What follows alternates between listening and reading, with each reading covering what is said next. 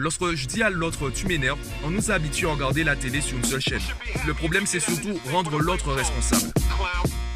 Yo, aujourd'hui inspiration un peu brute, c'est pas du tout travaillé en fait, comme d'habitude, euh, très en freestyle, très improvisé. Aujourd'hui j'aimerais parler de l'expression euh, tu m'énerves. Lorsque je dis à quelqu'un tu m'énerves, ça veut dire quoi en fait? Quel est le fonctionnement, quel est le mécanisme qui est enclenché lorsque je ressens de la colère et que je dis à l'autre qu'elle est responsable de la colère qu'il y a en moi? Avant de, bah, avant d'aller plus loin, euh, je rappelle un peu qui je suis et ce que je fais. En fait, je, bah, je m'appelle Mathieu, je suis coach en productivité, donc je m'intéresse surtout aux habitudes. Pour moi, il n'y a pas de méthode, il n'y a pas de secret qui permet d'atteindre ces résultats. C'est surtout des actions répétées et également le fonctionnement du subconscient qui fonctionne du coup avec des habitudes. C'est ce qui va nous permettre euh, tous les jours de nous rapprocher ou de nous éloigner de nos objectifs. Et comme le cerveau fonctionne principalement avec les émotions, eh bien je trouve euh, rentable, intéressant aussi bien pour mes clients que pour moi que je m'intéresse euh, aux émotions et que j'en parle avec eux. Donc j'inclus les émotions dans les habitudes, dans le fonctionnement quotidien. Alors concernant l'expression tu m'énerves, je vais commencer par la fin, je vais donner la réponse, ensuite je vais détailler avec un exemple qui me concerne. Lorsque je dis à l'autre tu m'énerves, la réponse courte, c'est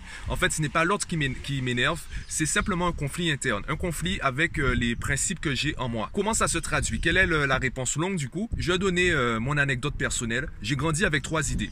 Première idée, il faut travailler dur. Deuxième idée, je peux le faire. J'ai eu la chance de grandir dans une famille qui a développé en moi ben, la confiance en soi. Donc, euh, j'ai toujours pensé que j'étais capable de faire. Sauf que la troisième idée que j'ai développée, c'est je ne mérite pas le résultat. J'ai une estime de soi qui, euh, ben, dans le passé, qui était assez défaillante. Donc, il m'arrivait de saboter mon travail pour allonger la période de travail. Et comme j'étais capable, je me sentais toujours capable de faire plus, eh bien, euh, j'étais dans un cercle vicieux où je travaillais tout le temps, tout le temps, tout le temps pour des résultats qui n'étaient pas à la hauteur de de mes attentes. Qu'est-ce qui se passe avec le, ben avec ces trois principes? Lorsque je rencontre quelqu'un qui, euh, une personne qui doute d'elle, une personne qui manque de confiance en soi, eh bien cette personne, je vais la comprendre puisque je sais que parfois il m'arrive, euh, il m'arrive de douter. Donc euh, si elle me dit qu'elle est motivée, il lui manque la méthode, eh bien c'est d'ailleurs pour ça que je suis devenu coach à ce niveau. Cette personne, je vais la comprendre, je vais discuter avec elle, je vais l'écouter et je vais la conseiller, je vais l'aider si évidemment elle me demande mon aide. Donc je vais l'aider à atteindre son objectif. Par contre, une personne qui n'a pas d'objectif, une personne qui pense ne pas avoir à travailler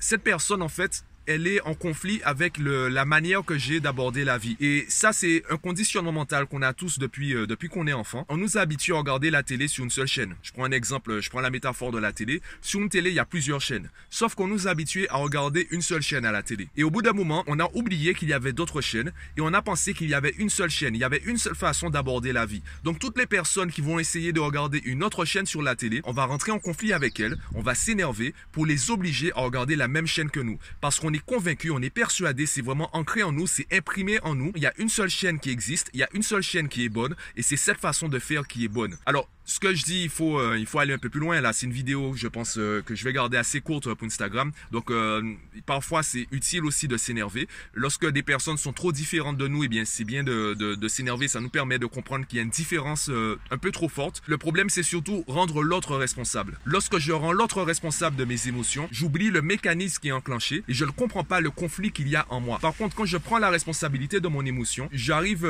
alors, j'arrive pas forcément tout de suite, mais je vais commencer à chercher quel est le mécanisme en moi qui est enclenché, quel est le, principe en fait qui, qui, euh, qui rentre en conflit ici, quelle est la différence entre l'autre et moi, quelle est, quelle est la solution? Alors c'est pas le but de la vidéo, c'est pas, euh, il y a plusieurs solutions possibles, il n'y a pas une méthode, euh, comme je disais, le principe c'est de fonctionner avec des habitudes et de trouver ses propres solutions. Moi, le, ce que j'ai trouvé en fait, c'est que je, je m'accorde la liberté je m'accorde la liberté de vivre à ma façon et j'accorde aussi la liberté aux autres de vivre à leur façon. Ça ne veut pas dire qu'on vivra forcément ensemble, mais au moins chacun vivra de son côté. Donc lorsque quelqu'un a une façon de vivre qui ne me correspond pas, eh bien on va simplement euh, prendre des chemins divergents ça s'arrête là. Alors, je vais essayer de garder euh, ce type de vidéo assez courte. Je pense en faire d'autres. Dis-moi en commentaire si, euh, ça t'intéresse, si ça te plaît. Je pourrais aller plus loin. Euh, je suis habitué au live tous les samedis avec le, GT Live. Donc, je pourrais parler comme cela pendant une heure. C'est pas le but de ces vidéos. Je vais essayer de les garder assez courtes. Dis-moi si ça te plaît en commentaire, si tu veux que j'en fasse d'autres. Il y a aussi une autre vidéo, une idée de vidéo qui m'est venue en faisant celle-ci. C'est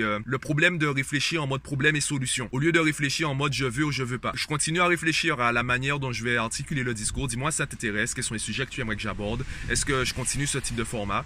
Dis-moi tout ça en commentaire et...